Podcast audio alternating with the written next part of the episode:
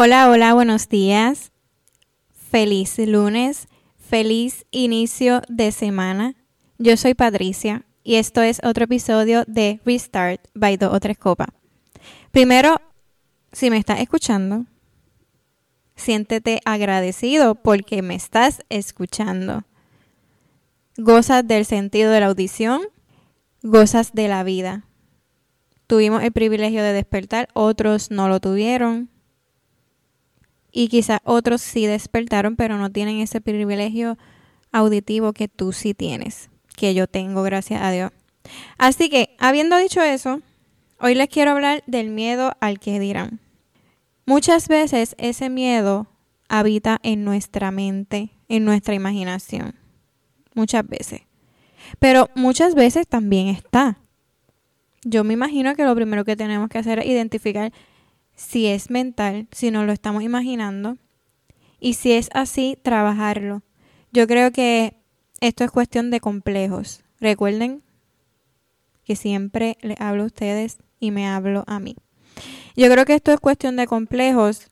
Muchos los tenemos. Yo tengo mis complejos. Los estoy trabajando, pero quizás me gustaría trabajarlos mejor. O sea, quisiera ya sacármelos de encima. Yo muchas veces he comentado en que trabajo en hacer lo que yo quiera sin importarme lo que digan los demás. Pero sí me cuesta un poco de trabajo a veces. Pero yo pienso que si pues ese complejo no es mental, si es verdad que te critican, que nos critican, yo creo que es una de las mejores cosas que nos puede pasar en la vida al final del día. Si te critican, significa que estás haciendo algo, que estás sobresaliendo, que tienes quizás un mérito que esa persona que te critica no ha logrado, no ha conseguido o simplemente no tiene, porque muchas cosas que queremos tener muchas cosas que no tenemos, punto. Pero sí, que te critiquen está brutal. Critíquenme. si no quieres que hablen de ti, pues entonces, ¿qué hacemos? ¿Qué hacemos para que no hablen de nosotros? Vivimos en una sociedad que todo el mundo tiene una opinión.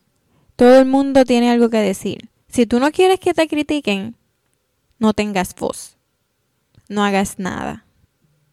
No seas nadie. Pero sabes algo. Eso no va a ser suficiente. Si no haces nada, si no tienes opinión, si no tienes voz, si no eres nadie, te van a criticar como quieras te van a criticar. Y en ese caso te van a criticar porque no eres nadie. Y aún así hablarán de ti. Así que yo prefiero mil veces que digan lo que sea que quieran decir, porque estoy haciendo algo que me hace feliz, porque estoy haciendo algo que me complementa, estoy haciendo algo que quiero, que sueño, que anhelo, a que hablen de mí porque no estoy logrando nada, porque no soy nadie, porque no tengo opinión o porque no tengo voz. Y al final del día, el miedo al que dirán, ok, vivimos con ese miedo. Piensa algo. Están ganando las personas que te están criticando porque tú vives con el miedo al que dirán. Y te está quitando la oportunidad de demostrarle que sí, que sí puede. Entonces, si tienes ese miedo a lo que dirán, estás demostrándole a esas personas que ellos tienen la razón, que eres débil. Y dicen por ahí que jamás tengas miedo de ser una persona original. Porque supuestamente lo original cuesta más que la copia. Supuestamente no, eso, es bien cierto. Si yo quiero una cartera, qué sé yo, no me viene ninguna marca ahora, una cartera Prada, me va a costar más cara original que una copia. Y pónganse a pensar. Las personas que son alguien hoy, que han logrado algo, fue porque se atrevieron, fue porque se arriesgaron, fue porque les importó tres lo que iban a decir de ellos. Quizás los criticaron, pero ahora, no sé, podría, podría poner muchísimos ejemplos. Y al final del día, esa crítica va a convertirse en un obstáculo. Y yo creo que los obstáculos no llegan para detener a nadie. Al contrario, llegan para confirmar si de verdad tú quieres lograr eso. Llegan para enseñarnos y para demostrarnos de lo que somos capaces. Si fuera fácil, todos lo hacían. Si fuera fácil, todos lo tuvieran. Yo creo que nosotros, cada cual, cada persona, puede elegir cómo vivir la vida. Si una vida llena de sombras, ocultándote de las críticas, o una vida de éxitos, utilizando esas críticas como gasolina, como fuerza para lograr eso que quieres lograr. Tú juegas tus cartas, cada cual juega sus cartas. Así que vamos a dejarnos de fantasmas que habitan en nuestra imaginación.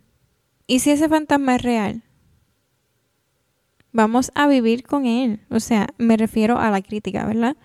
Al miedo al que dirán.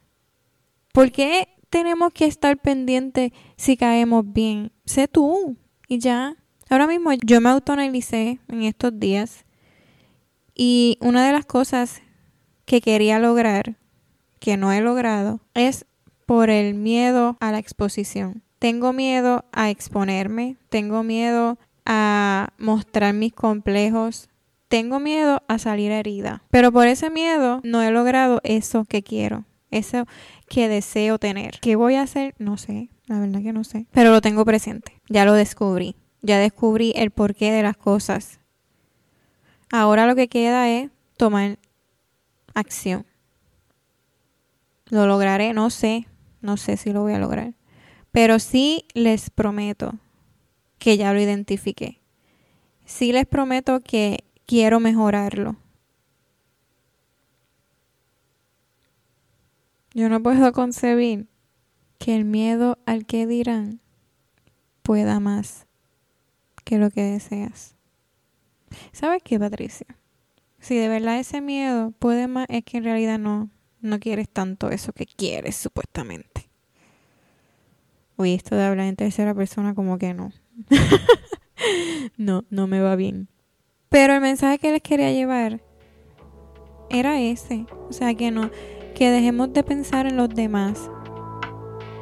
Que dejemos de pensar en que si esto que digo le caerá mal a alguien. Vivimos en un momento que todo se va, todo, alguna persona se va a ofender con cualquier tontería que digas. Así que zapateate de esos pensamientos y deja el miedo al que dirán. Espero que tengas una hermosa semana, que logres eso que quieres lograr. Voy a ti.